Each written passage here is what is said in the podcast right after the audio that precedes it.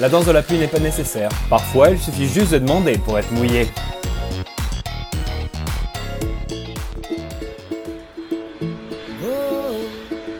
Allez, viens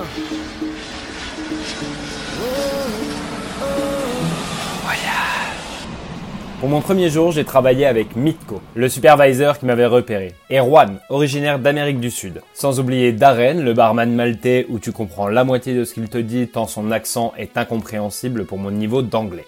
Le service se passe bien, Mitko est juste un peu agressif par moment, mais Juan explique que c'est normal. C'est normal que le mec me hurle dessus pour des broutilles le premier jour? Lui est plutôt gentil et patient avec moi. Il cherche à m'expliquer, c'est plutôt agréable. Il faut dire que dès mon arrivée, je n'ai eu que d'autres choix que de m'adapter rapidement. Car on m'a expliqué les numéros de table et un peu le système de prise de commande et vas-y, démerde-toi Enfin, c'est le sentiment que j'ai eu. Je me suis plutôt pas trop mal débrouillé, sachant que la terrasse s'est remplie à vue d'œil pour l'un des premiers matchs de la Coupe du Monde en Russie. Et oui, pour mon grand bonheur, nous avons une télé sur la terrasse pour la compétition ce qui nous assure une terrasse blindée à chaque match. Je me rends compte de la complexité du travail le soir suivant. Juan était là, le supervisor n'était pas Mitko. Non, c'était Rose, une vieille femme coupe au carré avec un air à côté de ses pompes, au visage fendu de rides liées à la surconsommation de tabac. Ça encourage pas à fumer tout ça. Elle paraît gentille au premier abord, mais j'ai vite déchanté. J'ai besoin de passer par elle dès lors que j'ai une commande ou besoin de quelque chose. Vu l'affluence d'un vendredi soir en plein match, elle va vite me mettre dans le jus. Il y a aussi Maria, une grande brune, cheveux courts, slovaque et grand sourire. Elle dit quelques mots en français du genre euh, Voulez-vous coucher avec moi ce soir? Une référence pour les étrangers. C'est une bonne alliée, je pense. Seul bémol, elle n'arrive pas à retenir les numéros de table. Moi, il me faut deux minutes pour ça mais elle, elle s'embrouille. Personne n'a dû prendre le temps de lui expliquer plus que ça. Rien d'étonnant quand tu vois qu'ils m'ont jeté dans le grand bain sans vraiment savoir si je savais nager. Ce qui me fait le plus rire, c'est mes clients français. Ils commencent en anglais et moi, je les grille direct avec leur accent. Donc je leur réponds en français. Ça donne en général euh, Hello, uh, I want that uh, Coca-Cola.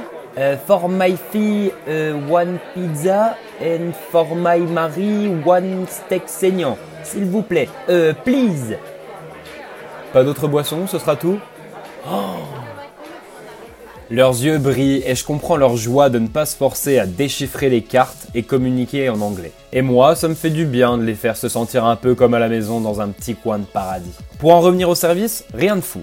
25 tables à 4, rien d'impossible, mais vu l'organisation, j'assure que c'est presque un supplice. La rapidité du service des plats, leur façon de porter un plateau ou de débarrasser n'a rien à voir avec ce qu'on m'a inculqué. Je me sens frustré de ne pas pouvoir servir aussi facilement que je sais le faire. Mais apparemment, c'est la Maltese Touch. Je vais devoir apprendre à faire avec.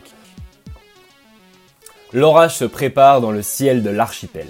Je pense que j'ai malheureusement été entendu. Je me suis plaint à mes parents en leur disant qu'il faisait trop chaud et que la pluie manquait, mais j'aurais mieux fait de me taire. Quand il pleut à Malte, c'est pas la petite averse, non, c'est la pluie tropicale avec des ruisseaux dans les rues et les bouches d'égout qui débordent. Par conséquent, pas de travail sur la terrasse pour moi aujourd'hui. Je suis déporté sur le débarrassage de plateaux à l'intérieur du Izouk, à la façon fast-food.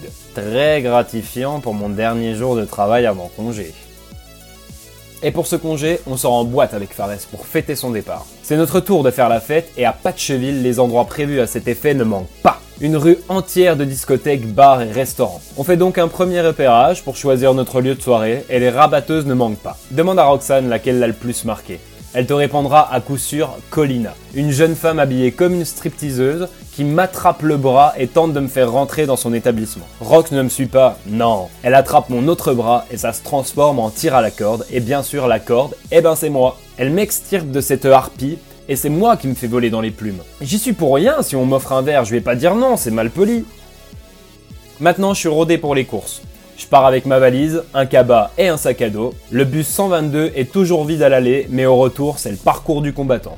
Je tiens debout dans le bus pendant 20 minutes, puis je traverse toute la valette et pour finir, je monte les escaliers qui nous séparent de notre palier. J'arrive toujours essoufflé, au bout de ma vie, et c'est toujours moi qui y vais, car je veux pas infliger cet effort à Rox. Allez, viens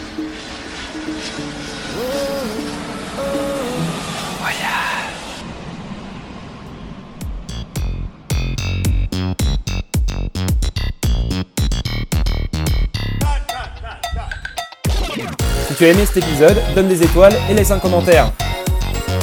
Si si tu veux continuer, on se retrouve vendredi prochain pour l'épisode 6.